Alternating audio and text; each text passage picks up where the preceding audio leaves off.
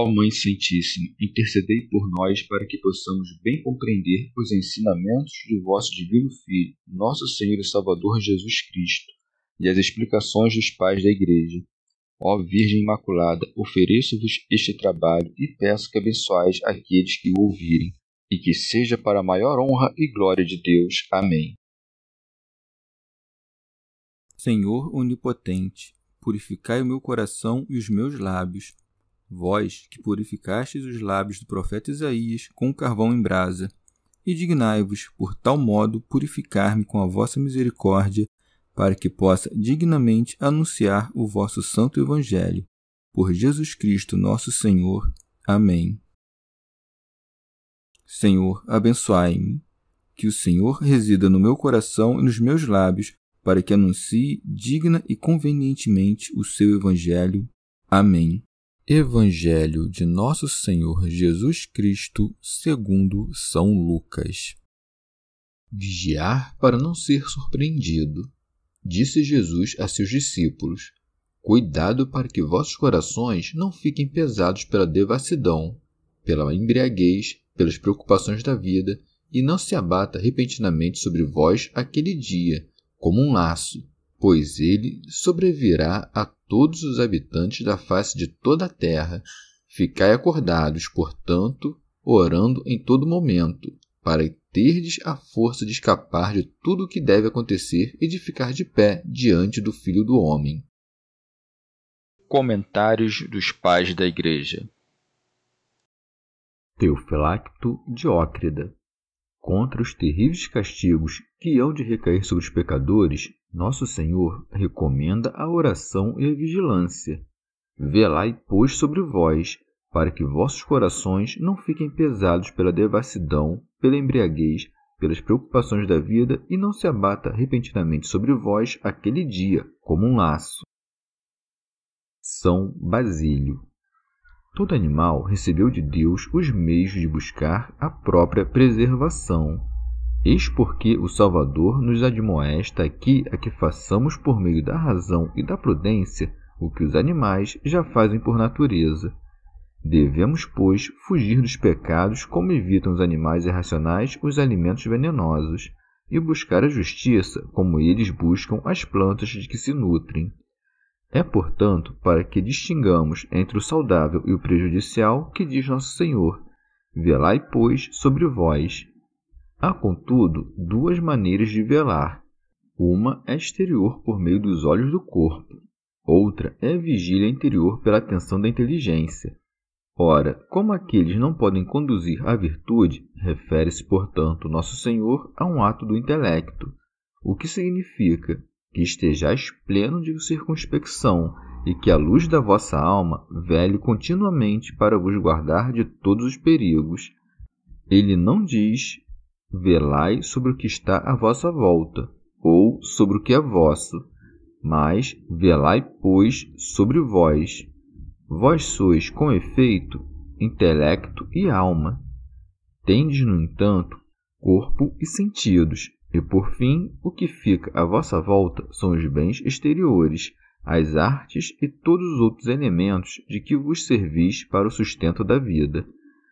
Fica claro que não a todas estas coisas deve se estender a vossa vigilância, mas, sobretudo, a vossa alma.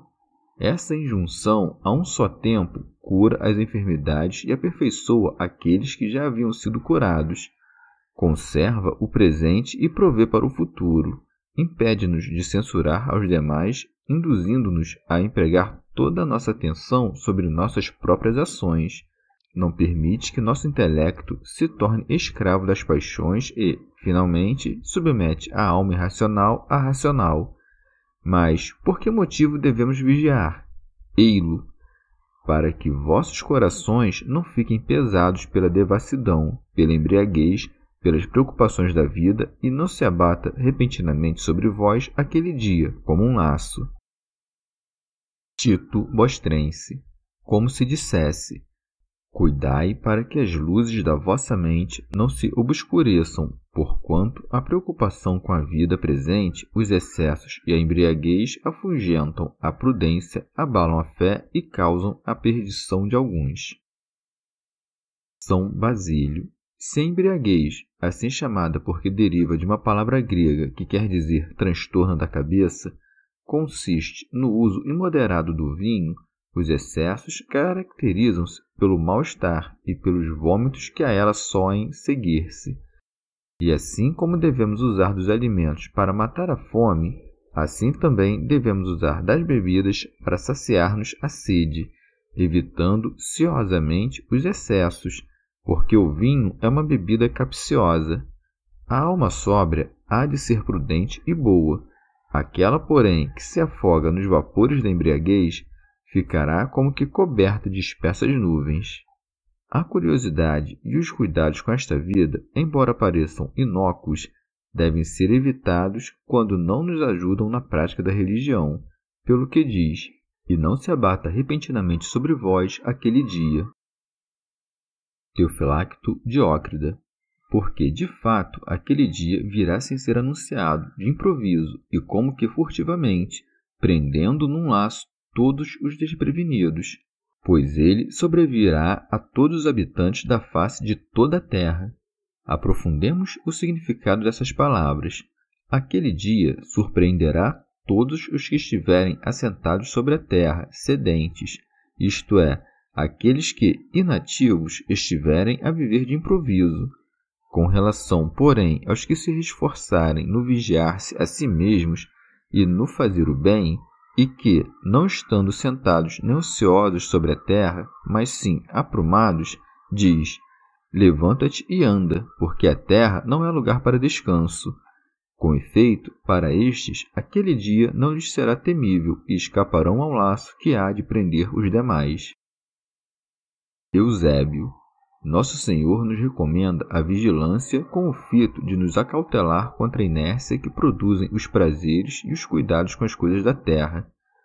Ficai acordados, portanto, orando em todo momento, para terdes a força de escapar de tudo o que deve acontecer. Teofilacto Diócrida. Quais sejam os males, a fome, a peste e as outras calamidades desse gênero, que pesam tanto sobre os eleitos quanto sobre os demais homens e ainda aos suplícios eternos reservados aos condenados. Com efeito, não podemos evitar todos esses males, senão por meio da vigilância e da oração. Santo Agostinho. É esta a fuga de que fala São Mateus, que não há de suceder nem no inverno, nem em dia de sábado. O inverno é símbolo das preocupações desta vida, triste como a mesma estação. O sábado é figura da intemperança e da embriaguez, que estrangula e submerge o coração em alegrias carnais e na luxúria. Esses excessos são representados pelo sabá, porque é este o dia em que os judeus se entregam ao gozo das coisas terrestres, na ignorância, deixando de lado o elemento espiritual dessa festa.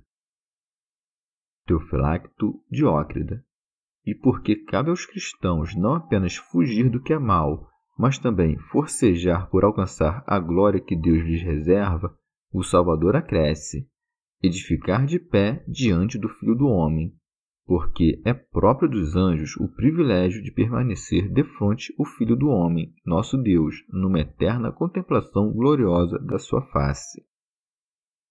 São Beda e em verdade, se algum médico nos instruir a evitar o suco de alguma planta, para que não nos sobrevenha morte repentina, cumpriremos a prescrição à risca.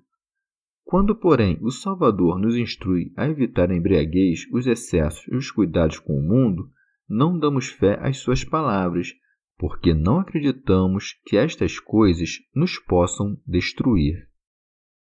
Chegamos ao fim de mais um dia de comentários da Catena Áurea.